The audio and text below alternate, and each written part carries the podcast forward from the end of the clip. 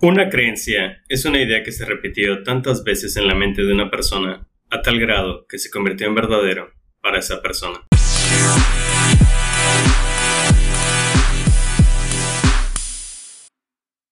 Buen día, bienvenidos a Talento con Valor. El día de hoy, en el episodio número 2, el tema será creencias y la búsqueda de la felicidad. La verdad es un tema apasionante, es un tema muy extenso y al mismo tiempo es un tema que probablemente no se pueda como enseñar, ¿no? Es un tema que más bien te puedo compartir lo que he aprendido tanto de conocimiento formal por universidades, por estudios científicos, así como lo que yo mismo he experimentado y lo que pienso sobre el tema, ¿no? Entonces, para ser breve y que este podcast dure menos tiempo que el anterior, porque en el anterior sí me extendí un poco. En el presente podcast lo estructuré de manera en que les exponga siete puntos clave que debes de saber sobre este tema de, de la felicidad, ¿no? Y ciertamente las creencias personales, individuales que muchas veces cargamos. Así que sin más, pues te agradezco que estés aquí escuchando este podcast y adelante. El punto número uno es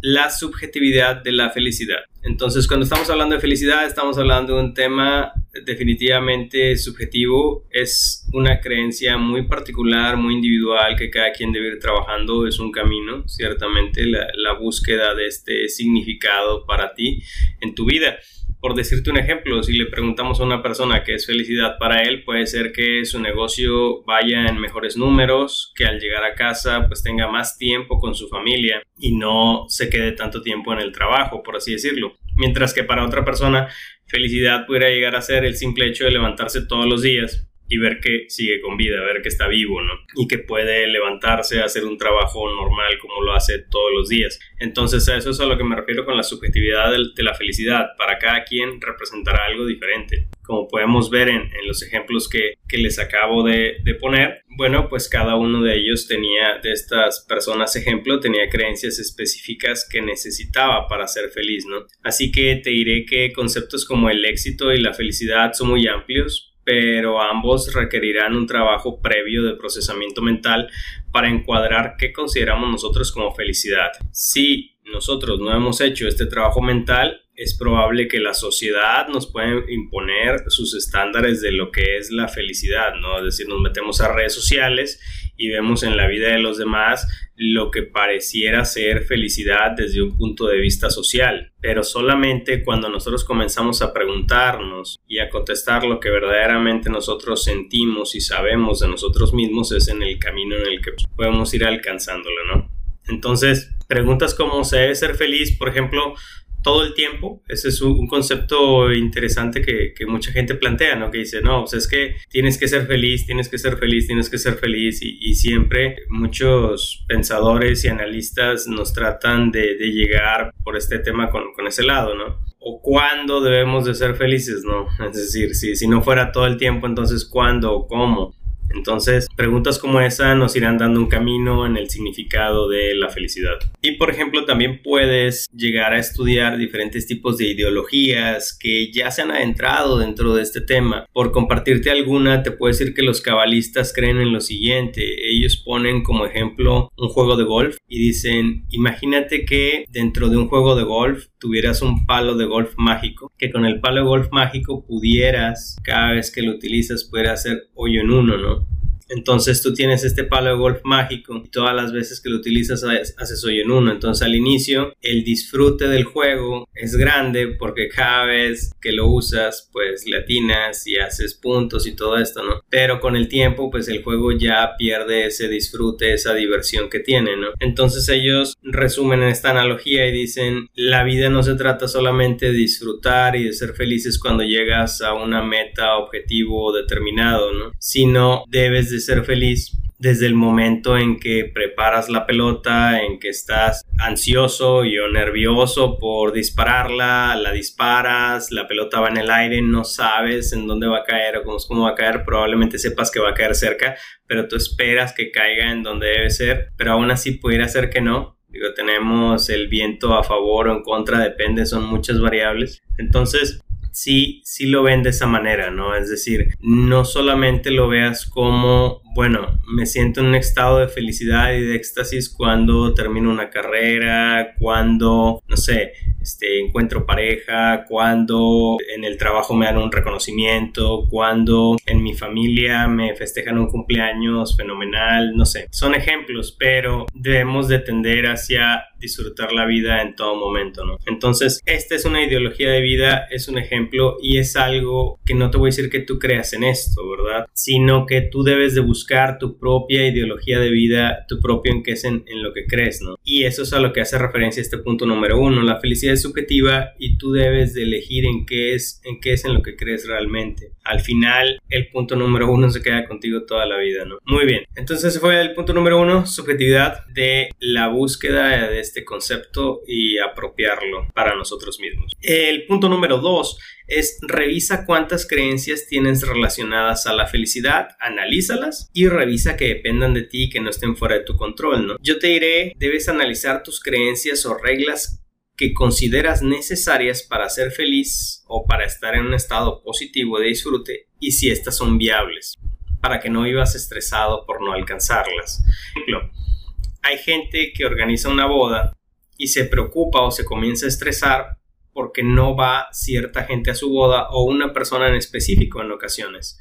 Entonces, ahí debemos hacer un alto, un stop, un alto a, los pensamientos del día y si ves que estás en ese estado emocional que no es positivo, preguntarte realmente, ok, yo controlo que la otra persona vaya o no vaya al evento, a la boda, no, no lo controlo. Si no está dentro de lo que depende de mí, si no depende de mí que vaya o no vaya, no debe afectarme en mi estado de ánimo, ¿no?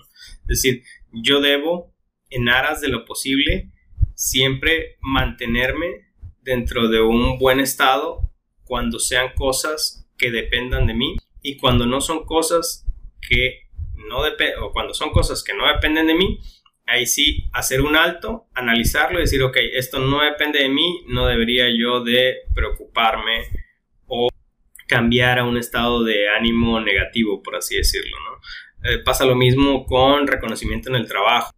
O en ocasiones nuestro jefe no es como quisiéramos que fuera, por así decirlo, pero hacer un liderazgo que se le conoce como negativo, es decir, que, que no tenga los puntos positivos de, de un líder tal cual. Entonces, en ese caso sí es algo también que nosotros no controlamos. Es algo que nosotros podemos dar retroalimentación, podemos ingresar la queja dentro de nuestra empresa, pero si no se hace nada, bueno, entonces es algo que no depende de nosotros. La persona es así, quizá no vaya a cambiar, quizá sí, quizá necesite un trabajo o mucho trabajo interno para mejorar. Entonces, sí es algo que no depende de, de nosotros. Igual si haces una reunión con tus amigos, y pues no va mucha gente a, la reunión o así, es algo que no depende de mí, no tiene por qué afectarme, ¿no? Entonces, debes revisar qué reglas tienes en tu día a día que te llevan hacia estados de ánimo que puedan ser negativos o positivos. Por ejemplo, en una ocasión, una persona del trabajo me dijo, no, pues es que en la relación de pareja que yo tengo con mi novio, me lo dijo esta chica, dijo, debemos de mandarnos mensajes cada hora, ¿no? Entonces es una regla que ella tiene que si no se cumple, probablemente le, le causa angustia y o ansiedad, estrés, no sé. Entonces, su pareja lo aceptó, pues bien por ellos, ¿verdad? Pero en ocasiones, si tu pareja no, si la pareja no lo acepta o la pareja no lo sabe, pues entonces esta persona se va a angustiar cada vez que no recibe un mensaje de texto cada hora, ¿verdad? Tenemos ese tipo de reglas ese tipo de creencias personales que afectan a nuestros estados de ánimo. El punto número dos de lo que te estoy diciendo es analízalas, revísalas y si no dependen de ti, adelante, es decir, hazlo a un lado. Pasa lo mismo con, por ejemplo, desde alguien que se te cruza en el tráfico, tú vas en estado de ánimo bien rumbo a tu trabajo en, la primera hora de la mañana, alguien se te atraviesa, y pues eso te enoja, ¿no? Y a partir de ahí ya comienza una bola de nieve en la cual pues pudieras llegar a ir enojado, estresado, el trabajo, todo esto. Haz una pausa y piensa, esto depende de mí. El que personas se me atraviesen, yo puedo controlar, yo puedo controlar eso en, el mundo del que ya nadie se me atraviese en el tráfico, casi el punto de, de, lastimarme o así, sí, lo entiendo, pero yo lo controlo, no, no lo controlo, no depende de mí, siempre pudiera llegar a haber gente que, que tiene una mala conducción y o que no tiene cuidado, cuestiones así. Ese sería el punto número dos. El punto número tres, yo te diré, investiga, analiza lo que te hace sentir mal, estudialo, escúchate ¿sí? Como dije, el concepto de felicidad, como muchos lo, concebirán, es un extremo. Es un extremo en el cual se te pide que pues, hay que ser feliz, feliz, feliz todo el tiempo. Y la analogía que dije sobre el juego de golf también pareciera que nos dice eso, ¿no? De, de bueno, es que hay, que hay que ser felices todo el tiempo. Pero en realidad la felicidad, pues yo la veo más como, no como una felicidad perpetua, como una utopía, yo no la vería así porque definitivamente no podemos estar felices todo el tiempo. Yo lo veo más como que hay picos de felicidad, como si fuera una gráfica en la cual en ocasiones habrá días en que los picos de felicidad están altos y otros días en que los picos de felicidad podrían llegar a bajar y que nos sentimos desde un poco menos felices hasta sentirnos fatal, ¿no? Por así decirlo. Hay momentos en los que nos sentimos muy bien y otros en los que nos sentimos muy mal, ¿no? Entonces quizás alcanzar la felicidad perpetua sea algo imposible con todas las variables sociales y personales que ello implica, ¿no? Pero puedes, yo te diría como consejo en esta parte, en este punto es, puedes usar otro tipo de palabras más asequibles dentro de, de nuestra vida como pudiera llegar a ser disfrute, paz, calma, templanza, goce, tranquilidad. Yo creo que es mucho más asequible llegar a ellas que llegar al concepto tan amplio, tan extenso que es felicidad dentro de, no solamente dentro de la mente de una persona, sino lo que existe dentro de, de la psique social. Quizá no puedas estar en este estado de éxtasis absoluto, de felicidad todos los días, pero si puedes todos los días intentar, intentar perdón, tener momentos de disfrute, paz, calma, templanza, goce, tranquilidad, alegría, comedia, no sé, diferentes tipos de, de momentos como estos que te diré que a lo largo de la unión de días, meses en que los vamos practicando, pues definitivamente nos va a llevar hacia una felicidad o a una paz interior que, nos llevaría a ese camino de felicidad que, que creemos. Y sí los considero definitivamente más alcanzables dentro de nuestro día a día. En ocasiones nos hace falta más palabras para escribir lo que sentimos. Pasa lo mismo cuando estamos enojados. En ocasiones podemos creer que estamos enojados, pero quizás solamente estamos pensativos o estamos dudando de una situación. Mi recomendación también para el polo opuesto para cuando estamos enojados o estamos en una situación triste, que son pues estados de ánimo opuestos a lo que estamos hablando, yo te diría, pregúntate qué necesitaría yo para estar feliz, ¿no? Es decir, estás en un estado que no es positivo, un estado de ánimo que no es positivo o una emoción que no es positiva, pregúntate, haz una pausa al estrés y pregúntate qué necesitaría yo para estar feliz.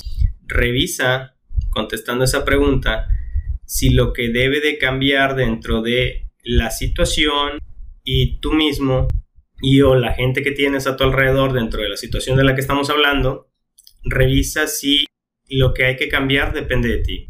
Vuelvo al ejemplo de que alguien te intercepta en el tráfico, se atraviesa y pues casi chocan, ¿verdad? A ti te puede llegar a molestar, pero haces una pausa y dices, depende esto de mí. Vemos que si no depende de ti, debes de soltarlo. Decir, ok, esto no depende de mí, habrá mucha gente así en el mundo, entonces yo tengo que seguir y enfocarme sobre cosas que dependen de mí, ¿no?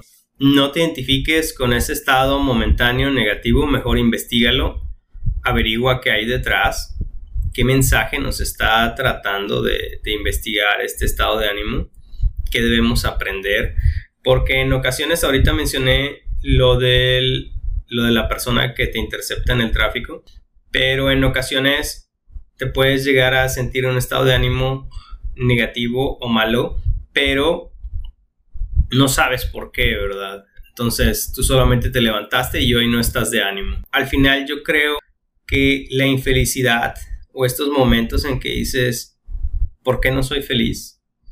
Son mensajes para que paremos y veamos nosotros qué debemos de sanar y cada quien tendrá su manera de sanar y de mejorarlo dependiendo el nivel de dificultad de lo que nos estamos enfrentando. No digo, habrá gente que necesitará ir a terapia, habrá gente que le sirva el ejercicio y o los estudios, otros que solamente con una tarde, tal vez yendo a caminar a un parque o al campo, y habrá otra gente que le sirva y le funcione platicar, hacer catarsis con otra persona, y eso le funcione para cambiar de un estado de ánimo a otro, ¿verdad? No estoy diciendo tal vez de resolver toda la problemática intrínseca en, en este estado de ánimo, pero sí llevarlo hacia mejores estados de ánimo. Pero definitivamente creo que estos estados en los que no nos sentimos bien, sí son mensajes que nosotros debemos de recibir como un mensaje para que paremos y analicemos la situación de qué es lo que debemos de sanar y de cuidar en nosotros, ¿no? Y quizá encuentre los motivos o causas de esta emoción o este sentimiento haciendo estas pausas. Pero también quizá no lo hagas y prefieres continuar con tu día a día ignorando los mensajes de tu propio cuerpo y de tu mente, continuando con el estrés de tu trabajo o de la relación en la que te encuentras y o problemas familiares y o algún amigo, amiga tóxica, no sé, alguna cuestión así. Entonces, tienes una tarea que hacer cuando estás en este tipo de momentos. No se debería de vivir la vida solamente a cómo va llegando, sino si tenemos un trabajo interno, personal, cada quien que realizar cuando tenemos este tipo de momentos. Ese fue el punto número 3 que nos hablaría de investiga, analiza lo que te hace sentir mal, estudialo y escúchate. Punto número 4. Dedica tiempo a lo que te hace sentir bien. Para este punto, debo decir algunas cuestiones, algún marco o contexto. Debo decirte, y quizás ya lo sabes, hay una película muy famosa por ahí intensamente, Intensamente habla de que tenemos cinco emociones básicas y de hecho así es. Tenemos la emoción de alegría, enojo, miedo, desagrado, tristeza. Dependiendo de los autores, algunos ponen la sorpresa como otra emoción, pero en realidad tenemos muchas emociones. Esas son las básicas, por así decirlo. Hay autores que mencionan hasta eh, desde 400 hasta 4000 emociones. Debes de saber que las básicas son estas, alegría, enojo, miedo, desagrado y tristeza. Y debes de saber que emociones, cuando lo sientes, cuando sientes esa descarga en tu cuerpo, por así decirlo, pero cuando ya puedes describirlo es un pensamiento, cuando ya puedes pasarlo a lo verbal, es decir, estoy sintiendo esto, si eso ya sería un pensamiento. Entonces, si yo tuviera que decirte solamente una cosa de las emociones, Así rápidamente te voy a decir que tenemos una parte en el cerebro que se llama hipotálamo. El hipotálamo no es otra cosa más que una mini fábrica de emociones. Y en realidad en nuestro cuerpo estas emociones son sustancias químicas, son péptidos o pequeñas secuencias de aminoácidos. Entonces el hipotálamo por medio de la pituitaria manda a la sangre estos químicos para que se distribuyan en el cuerpo y pasan a las células y todo esto, creando las respuestas automáticas que nosotros tenemos y que se reflejan en ciertas emociones. Como podrás ver, cuando te sientes apenado, pues hay alguna gente que se pone rojito, ¿no? y ese mismo efecto, pero tal vez un poco más fuerte, le pasa a gente cuando se enoja. Entonces hay gente que también se enoja mucho y se pone rojo, rojo, rojo. Entonces esa es la reacción de los químicos que está segregando el, hipotálamo, ¿no? Y, que está mandando hacia, hacia todo el cuerpo la parte interesante aquí que debes de saber y que se te debe quedar grabada es que resumidamente debes entender que así como nos hacemos adictos a una droga, nos podemos hacer adictos a una cierta o determinada emoción. los receptores en el cuerpo son los mismos.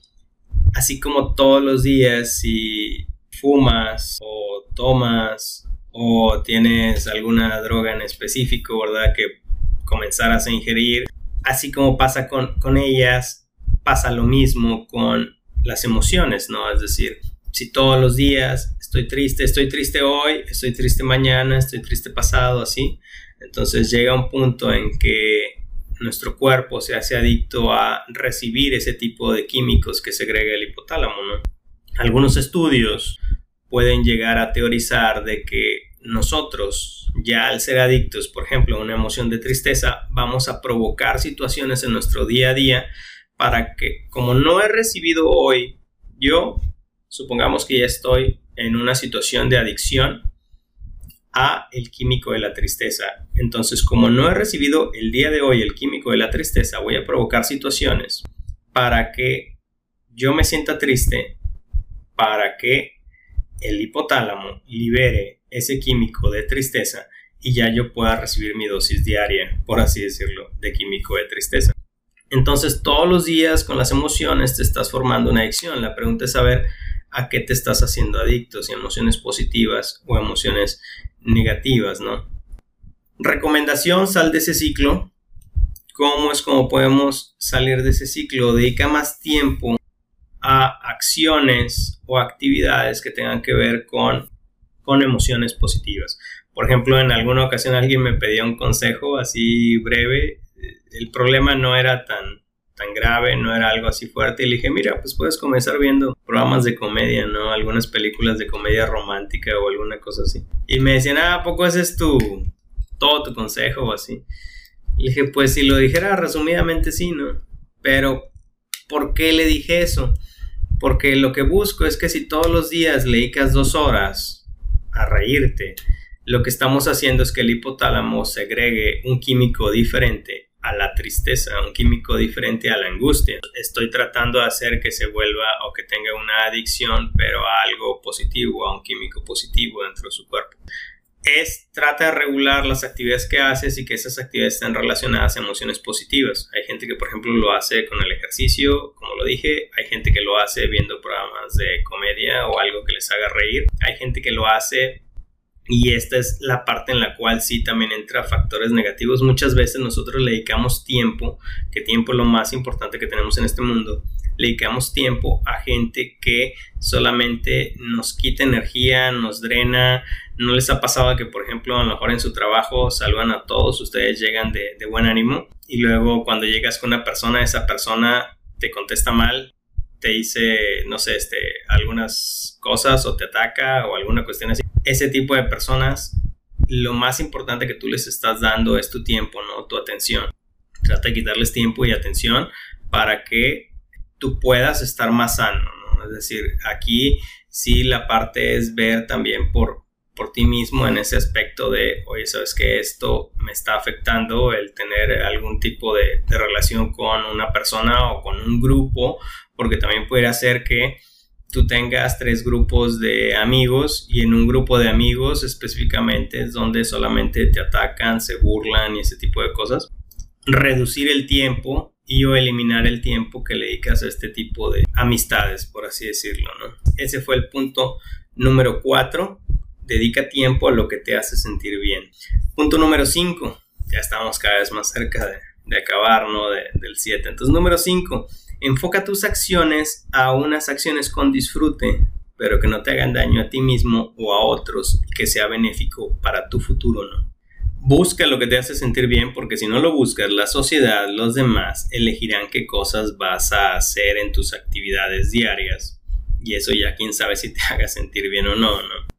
Entonces yo te diré como consejo práctico es la felicidad está en lo simple. La felicidad puede estar en ver el rostro de tu hijo todos los días, en ver el rostro de tu abuela, sonreír, una flor en el campo, ver la lluvia, cantar, mientras te bañas o cantar mientras no te bañas, bailar. Y al mismo tiempo podemos llegar a tener enemigos de lo que nos hace sentir bien, ¿no? Digo, las exigencias personales, imposiciones de la sociedad, miedo al fracaso, miedo al éxito, grupos tóxicos, creencias limitantes, autosabotaje, cosas que vamos a necesitar nosotros trabajar para salir adelante. Pero volviendo al consejo de este punto, enfócate en acciones que tengan que ver con tu disfrute diario. Yo te diré que hay muchas acciones en el día a día que nosotros hacemos para una situación futura. Tú te bañas porque debes ir a trabajar. Tú te tomas una taza de café porque debes estar más despierto. ¿Sí? Entonces muchas cosas del día a día lo hacemos por qué o para qué de una situación futura, para un momento futuro. Y tiene sentido, ¿no? Es decir, todos cuidamos nuestro futuro porque queremos llegar a un buen futuro, para cosas del futuro. Pero yo creo que las dos cosas son importantes y no debemos de olvidarlo, es decir, te bañas, pero en qué momento dejas de disfrutar ese momento del baño y lo haces apresuradamente y dejas de recibir todas esas percepciones y sensaciones agradables que tiene el baño por hacerlo de una manera rápida, por hacerlo de una manera abrupta. Y pasa lo mismo con el café. El café realmente disfrutas olor, realmente disfrutas tomarlo, realmente disfrutas cada trago.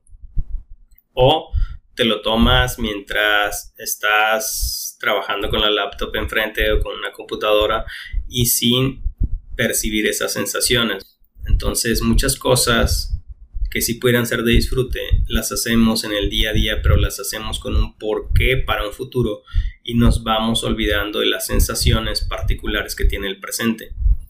Y eso no tendría ningún problema de no ser porque recuerda que en el más sentido estricto de las cosas, lo único que, experimentamos siempre es el ahora. Sí, lo único que experimentamos es el ahora, siempre soy, nunca es luego. Y a pesar de que siempre estamos nosotros viviendo un presente, nuestro estado mental eh, pudiera estar en un futuro casi siempre, ¿no? Ignorando todas estas sensaciones y percepciones actuales. Siempre haciendo todo rápido, siempre haciendo todo eh, sin todo lo que debería ser para disfrute propio, dejándolo como en segundo o tercer término. Entonces yo te diré qué cosa mínima disfrutas en el día a día, ¿no? Hay gente que puede hacer desde encender un cerillo, llenar una taza de café, mirar el agua caer. Yo te diré, despierta, estamos en el ahora, estoy aquí y ahora es lo único que tengo. Solo recuerda la regla de oro de este punto que lo mencioné al inicio. Lo que hagas de disfrute no tiene que hacerte daño a ti mismo o a los demás. Esto quiere decir también no busques la gratificación instantánea que nos daña el futuro personal que tenemos ejemplos de gratificación instantánea, la comida rápida. Entonces la comida rápida es muy buena, nos da disfrute en el presente, pero en un futuro nos puede afectar dentro de nuestra salud. Las redes sociales es otra cuestión que por ejemplo nos puede dar una gratificación instantánea, podemos estar inmersos en las mismas por horas, pero quizá con todo lo que se está manejando ahora en las redes sociales, que no todos son positivismo y no todos son risas con los memes, sino hay cosas como todas las noticias negativas que tenemos sobre inseguridad, sobre salud, sobre problemas políticos del mundo, que sí llega un punto, y no sé si te pasó a ti en este 2020, pero a mí sí llega un punto en que dices, quiero cortar un poco todo lo que estoy recibiendo de noticias, ¿no? Sobre, o de noticias negativas sobre esto.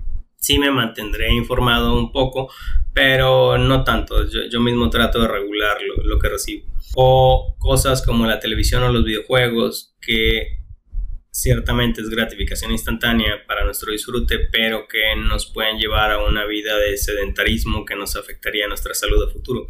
Entonces tu disfrute personal actual tiene que ser el que tú elijas, pero sin hacerte daño a ti mismo o a los demás, ¿no? Y también te diré que creemos mucho en esta gratificación instantánea pero no le tenemos mucha fe al trabajo a largo plazo, a, las cosas que se pueden lograr a largo plazo y también tener una gratificación a largo plazo. No creemos mucho en invertir 10 años de nuestra vida en algo en lo que buscas. Por ejemplo, a alguna gente me preguntaba ahora que comencé esto del podcast, ¿por qué lo comenzaste? Y yo les diré, ¿no? Es decir, ahorita pudiera no tener nada o mucho de, material de trabajo eh, posteado, por así decirlo, pero yo estoy pensando en cuánto material voy a tener ya cargado dentro de la plataforma dentro de 10 años, ¿no? Yo estoy pensando en eso. Entonces, yo sí creo mucho en invertirle tiempo y años a un proyecto y es lo que a mí me ha funcionado, digo, y, quizás sea por el estudio, por la carrera, que todo lo que duró y al final pues te, da una recompensa. Entonces yo he sido testigo de esa recompensa de lo que sí puede cambiar una persona en 10 años. Piensa tú mismo en dónde estabas hace 10 años. Tenle fe a invertir 5 o 10 años en algo y tomar acción sobre ello, ¿no? Entonces este es el punto número 5 que nos habla de dedicar tiempo a lo que te hace sentir bien, a lo que te crea disfrute. Punto número 6. Filtra lo que te sucede. Filtra la emoción, el pensamiento. No solamente lo recibas tal cual y que tu mente lo procese en automático, sino cómo es como vamos a filtrar o qué es lo que vamos a hacer. Hay una estrategia que se conoce como la estrategia de atención, interpretación y acción. Si entonces vamos a filtrar de una situación determinada, vamos a filtrar a qué le ponemos atención, vamos a filtrar, a filtrar cómo lo interpretamos y vamos a filtrar la acción que nosotros realizamos, que no sea una acción automática, sino que sea una acción planeada. En el ejemplo me comentaba un amigo, bueno, es que mi trabajo ya no me entusiasma. Si utilizáramos esta estrategia así brevemente, diría, bueno, en atención, ¿a qué es a lo que le estoy poniendo atención? A que mi trabajo ya no me entusiasma. Entonces, ¿a qué es a lo que le voy a poner atención mejor? Es a que quizás esta persona tenga un talento específico y seguramente es alguien apasionado por otras cosas diferentes a su trabajo, ¿verdad? Entonces no nos fijamos en lo negativo, nos fijamos en que dentro de todo el contexto esta persona probablemente se esté fijando solamente en lo negativo de su trabajo, pero no se está fijando que todo eso, la causa raíz, pudiera ser de que tiene otro talento que él conoce o no conoce, pero que no está sacando todo su potencial de ese talento en este momento, ¿no? Entonces yo estoy diciendo una causa así ahorita como para el ejemplo, pero obvio esto se debe de analizar, en cada caso puede llegar a ser diferente, pero le quito la atención a esta frase de mi trabajo no me entusiasma y mejor me aboco a el talento que pudiera llegar a tener esta persona para desempeñar otro tipo de actividades que sí le apasionan y que sí le hagan entrar en estado. En interpretación, pudiera llegar a ser que en vez de que lo vea como, bueno, este, este trabajo no me entusiasma, puede ser que él mejor lo interprete como, ¿sabes qué? Soy una persona, soy un ganador con ciertas cualidades y este trabajo no es para mí. Esa sería la primera interpretación. Otra interpretación que pudiera llegar a, a encontrar es, no he encontrado la manera de hacerlo más estimulante. Porque también pudiera hacer eso, pudiera ser que no se ha tomado el tiempo de hacer su trabajo más estimulante. Lo interpretamos de esas maneras. Y en acción, puedes diseñar un plan para pasar a otro trabajo que sí les sea estimulante o diseñar un plan para hacer de ese trabajo más estimulante. Sí, como podemos ver, el filtro se situará dentro de cada parte de estas tres de atención, interpretación y acción, dependiendo, ¿no? Un ejemplo así sencillo, un boxeador que lo tumban muchas veces y que se vuelve a levantar para seguir peleando, lo podríamos ver como el boxeador que más veces se cayó o lo podríamos ver como el boxeador que más veces se levanta y se reincorpora para una pelea. ¿no? Este filtro ganador consiste en tomar control de la atención, la interpretación y las acciones que nos suceden en el día a día. Recapitulando este filtro, ¿sí? la atención la vamos a poner en lo que depende de ti y lo que es importante. Quiero que te concentres únicamente en aquello que depende de ti y que es importante. ¿Cómo saber si algo es importante? Bueno, mira hacia tu futuro y piensa, ¿esta acción va a suponer algo importante en mi vida? ¿Hace que me acerque más a ese ideal o proyecto que busco? ¿A esa persona en la que me quiero convertir? ¿A la mejor versión de mí mismo? Piensa también cuánto tiempo has perdido en cosas que no dependen de ti o que no son importantes, ¿sí? Porque nuestro entorno, nuestra cultura gira en torno a eventos que o no dependen de mí o no son importantes. ¿Qué impacto tendrá el que desperdicies tiempo en acciones que no te llevarán a una mejora. Piénsalo. Por decir algunos ejemplos, puedo dedicar tiempo a los videojuegos, pero eso es algo que depende de mí, pero no es importante. Puedo dedicar mi tiempo a discutir en redes sociales sobre política y en específico sobre las elecciones de Estados Unidos, y eso es importante, pero es algo que no depende de mí. Entonces yo te diré, es el dueño de tu destino, pero lo más importante es que te hagas dueño de lo que está dentro de tu área de influencia, ¿no? Y de lo que es importante. Para ser dueño de tu destino tienes que ser dueño de lo importante o ponerle atención a lo importante y a lo que está en tu área de influencia y disfrutar del proceso. Eso es en atención. En interpretación, ¿qué herramienta podemos utilizar para una mejor interpretación de las situaciones? Yo te diré yo tengo la filosofía de que los errores son información. datos, retroalimentación. Entonces tienes que sacar tus dotes de científico e investigar la situación a detalle. Por decir algunos ejemplos, si tú tratas de salir con una chica y ella pues no quiere salir contigo, ella lo que está haciendo es no te está rechazando, ella te está dando feedback, te está dando información, datos que tú debes analizar. Igual si en tu trabajo las cosas no van como quisieras, ¿sí? Entonces todo eso es información, es feedback. Si el negocio no está dando los números de venta que tú quisieras, es información, es feedback, tienes que analizarlo, tienes que sentarte y analizar los datos porque todo es feedback. eso es interpretación, es algo que a mí me ha funcionado en lo personal y que te comparto. Y en la última parte del filtro ganador, la acción o las acciones, piensa también en cuanto a la acción. Cuando estés en estos momentos en los que no te sientas muy bien, piensa cuánto tiempo le voy a dedicar a sentirme mal, ¿no? Y aquí entra un concepto de psicología que conocemos como resiliencia. La resiliencia en psicología es la capacidad que tiene una persona para superar circunstancias traumáticas como la muerte de un ser querido, un accidente, una pérdida, etc.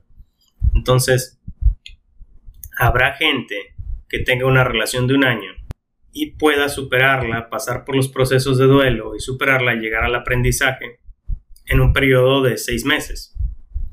Y habrá gente que también tenga una relación de pareja que dure un año que termine esa relación de pareja y que el duelo lo lleve en tres años, ¿no? O que en tres años todavía no lo haya solucionado. Entonces, esa capacidad que tiene cada persona de superar circunstancias traumáticas es la capacidad de resiliencia que tiene cada uno. Debemos de saber en qué lugar tenemos nuestra capacidad de resiliencia nosotros. También te diré en cuanto a acciones, busca tu autorrealización.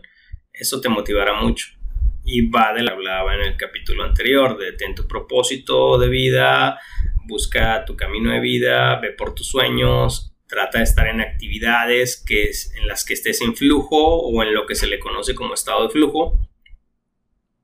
Conócete más a ti mismo, busca también por conocer qué mentalidad tienes y en cuanto a acción, quizá el tip más importante que diré es investiga qué actitud tienes, ¿no? Si, es una actitud positiva o si no lo es. Sabes que si, por ejemplo, tú tumbas a 100 personas, te aseguro que las 100 se van a levantar. El problema es con qué actitud se levantan a la número 100 todos, ¿no? Entonces, ¿con qué actitud te vas a levantar tú a la número 100? Conforme vamos avanzando en los años, ya nos hemos caído un montón de veces, ya hemos tenido un montón de fracasos. Entonces hay gente que ya llega a un punto en que ya no está con la misma actitud con la que estaba quizá cuando era joven. La idea es que la mantengas. Cuando realizas acciones, sigue manteniendo la misma actitud, ¿no? ¿Qué cosas más de acciones? Pues aprende a decir que no.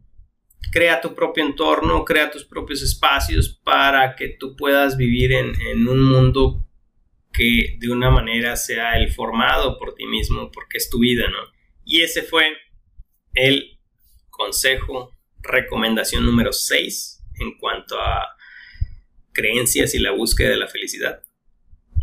Así que hemos llegado al número 7. Yo te diré en el número 7, ten una causa, ayuda, apoya. ¿Por qué hacemos esto? Yo te diré que muchos hemos aprendido que siempre nos falta algo para estar satisfechos, ¿no? Mucha gente cree que, la felicidad llegará cuando completemos eso que nos falta y que siempre nos falta algo. Y nunca se puede gozar de la vida al 100%. Pero ¿qué pasaría si nos diéramos cuenta que no nos falta nada? Que lo que tenemos ya en nosotros es un tesoro. Que nadie nos quitó nada, vamos por la vida creyendo que nos falta algo cuando en realidad siempre estuvimos completos. Entonces no te hace falta algo, en cambio convéncete de que tú das algo de valor al mundo y para que estés más seguro de esto que te estoy diciendo, haz lo siguiente. Cuando tengas tiempo, haz el siguiente ejercicio. Escribe en una libreta las 20 cosas por las cuales te amas. 20 cosas por las cuales te amas. Cuando tengas la lista hecha, ve todo lo que eres y todo lo que puedes aportar a los demás. Así que ahora que ya sabes todo lo que eres y todo lo que puedes aportar a los demás, ahora tienes una responsabilidad. Y tu responsabilidad con todos esos dotes y cualidades que tienes, la responsabilidad que te voy a brindar, si tú la aceptas, es que tienes que ir y hacer feliz a otra persona. Y en aras de lo posible, también mencionarle cuando esa otra persona quiera devolverte el favor es que la otra persona haga feliz a otra persona solamente. No esperamos algo a cambio. Si hicieras eso dentro de las próximas 24 horas, tendríamos un mejor mundo mañana. Y con el tiempo tendríamos un mejor mundo todos, en donde la gente, todos, tendríamos una tendencia a estar más felices todo el tiempo, ¿no? Pudiera ser una pequeña acción desde perdonar a una persona, hacerle comer a alguien que no tiene, darle una sorpresa positiva a una persona, algo que no se espere, ¿no? Porque al final siempre he pensado que nos faltan líderes, pero más allá, yo creo que nos hacen falta líderes con causa, nos hacen falta líderes con conocimiento del ser, líderes que agradezcan y que den más por la gente que los está apoyando. Recapitulando las recomendaciones, Número uno, la felicidad es una búsqueda y un concepto muy particular personal. Número dos, revisa cuántas creencias tienes relacionadas a la felicidad. Analízalas. Revisa que dependan de ti y no que estén fuera de tu control. Número tres, investiga, analiza lo que te hace sentir mal, estudialo, escúchate. Son mensajes de tu cuerpo. Número cuatro, dedica tiempo a lo que te hace sentir bien y a las personas que te hacen sentir bien por favor. 5. Enfoca tus acciones a unas con disfrute que no te hagan daño a ti mismo o a otros y que sea benéfico para tu futuro. Número 6. Filtra lo que te sucede en la vida. Decide en qué enfocas tu atención, cómo lo interpretas y qué acción tomarás ante dicha situación. Recuerda, cosas que sean importantes y que dependan de ti son a las que te debes enfocar tu atención. Número 7 ten una causa para dar algo de valor al mundo. Haz de este mundo un mundo mejor. Haz de este mundo un mundo más feliz. Comparte esa felicidad. Porque parte del recibir, la mayor parte está en el dar. Como cierre, quisiera decir que tal vez algunos puedan tener dudas de por qué hablar de este tema de la felicidad y, ciertas creencias que tenemos, creencias profundas te diré que me preocupa que la gente se pueda graduar de maestrías y tener grandes puestos, pero no ser feliz al final de su día. Finalmente, una ideología de vida no es algo que yo te pueda enseñar, solamente te puedo apoyar en entender un poco mejor este tema, ¿no? Al final, cada quien deberá tomar sus creencias, sus ideologías de vida. Así que te agradezco todo este tiempo de escucha. Quisiera cerrar con una aclaración debes saber que ya nos tocará en próximos episodios ahondar más en temas, en temas de acciones o conductas específicas, pero de inicio quise trabajar un poco con que vayamos revisando tus creencias, cuestionándolas, trabajando un poco con el fondo y no con la superficie. Y creo que eso es trabajo que se ha hecho en el episodio 1 y en este episodio 2. ¿Por qué? Bueno, quizá te resuene más con una historia que te contaré brevemente a continuación. Esta historia trata de un hombre, un hombre que trabaja mucho, que no tiene tiempo para estar en su casa. Se suponía que le había dicho a su hijo que jugarían el viernes, pero a que no saben qué, llegó el viernes y le dice a su hijo, mira, yo sé que te he prometido que íbamos a jugar, pero hoy no podré, y le saca mil excusas. Y su hijo, que ya tenía en su mano un guante de béisbol con la expresión triste, solamente bajó la cabeza y le dice el papá, mira, pero no te preocupes, mañana jugamos, te lo prometo. El hijo, entre enojado y triste, sube a su cuarto y obvio espera con ansias el momento del día siguiente a que llegue para jugar. Así que amanece y desde las 8 de la mañana, como ya sabrán, 8 de la mañana de un sábado, pasa al cuarto de su papá con el guante de béisbol en la mano y la pelota en la otra y le dice, papá, ahora sí podemos jugar. Y el papá, medio dormilado, se levanta y le dice, ay Dios, dice, mira hijo, aún tengo que hacer algunas cosas del trabajo. Y el niño le interrumpe, pero papá, tú me dijiste que hoy jugaríamos, lo prometiste. Y el papá responde, sí, pero ahora no puedo, hijo, tienes que entender. Y el niño le dice, bueno, pero eso es mentir, ¿no? El papá le dice, mira, ya sé, ya sé, vamos a jugar primero a un rompecabezas o a un puzzle. Y luego ya vamos a lanzar la pelota afuera. Y el niño dice, pero no se puede primero el base. El papá contesta, no, primero tienes que resolver el rompecabezas y luego ya vamos al béisbol. Es un juego, tienes que intentarlo, vamos, vamos. Apóyame con el rompecabezas primero, hazlo y luego ya el béisbol. Así que agarró el papá una revista de negocios que tenía sobre una mesa y vio que en la contraportada de la revista venía un mapa mundi con todas las divisiones de países. Así que arrancó la hoja y con unas tijeras fue cortando partes muy desiguales para hacerlo más complicado el juego, ¿no? Y que se tardara más tiempo. Y le explicó, mira, esto es un mapa del mundo, con todos sus países. Cuando tú armes el mapa del mundo, jugamos al béisbol, ¿sí? El niño dijo rayos, como diciendo, pues es complicado, ¿no? El papá pensó que con 6 años de edad el niño tardaría mucho tiempo en armar el mapa mundi con todos los países en su sitio y eso le daría el día para poder postergar el juego de béisbol, ¿no? El niño después de 10 minutos en su cuarto salió con el mapa mundi totalmente armado y pegado con una cinta adhesiva.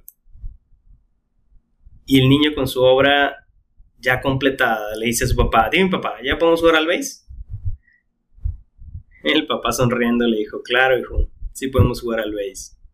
Solo dime una cosa, ¿Cómo le hiciste para poder armar el mundo con todos sus países de manera correcta, tan rápido, si tú nunca viste un mapa del mundo así? Y el hijo le dijo, no, ciertamente yo nunca vi un mapa del mundo, papá, pero cuando tú arrancaste la hoja, yo vi que del otro lado había una fotografía de un señor. Entonces, yo armé primero al hombre, y cuando armé al hombre, el mundo ya estaba armado.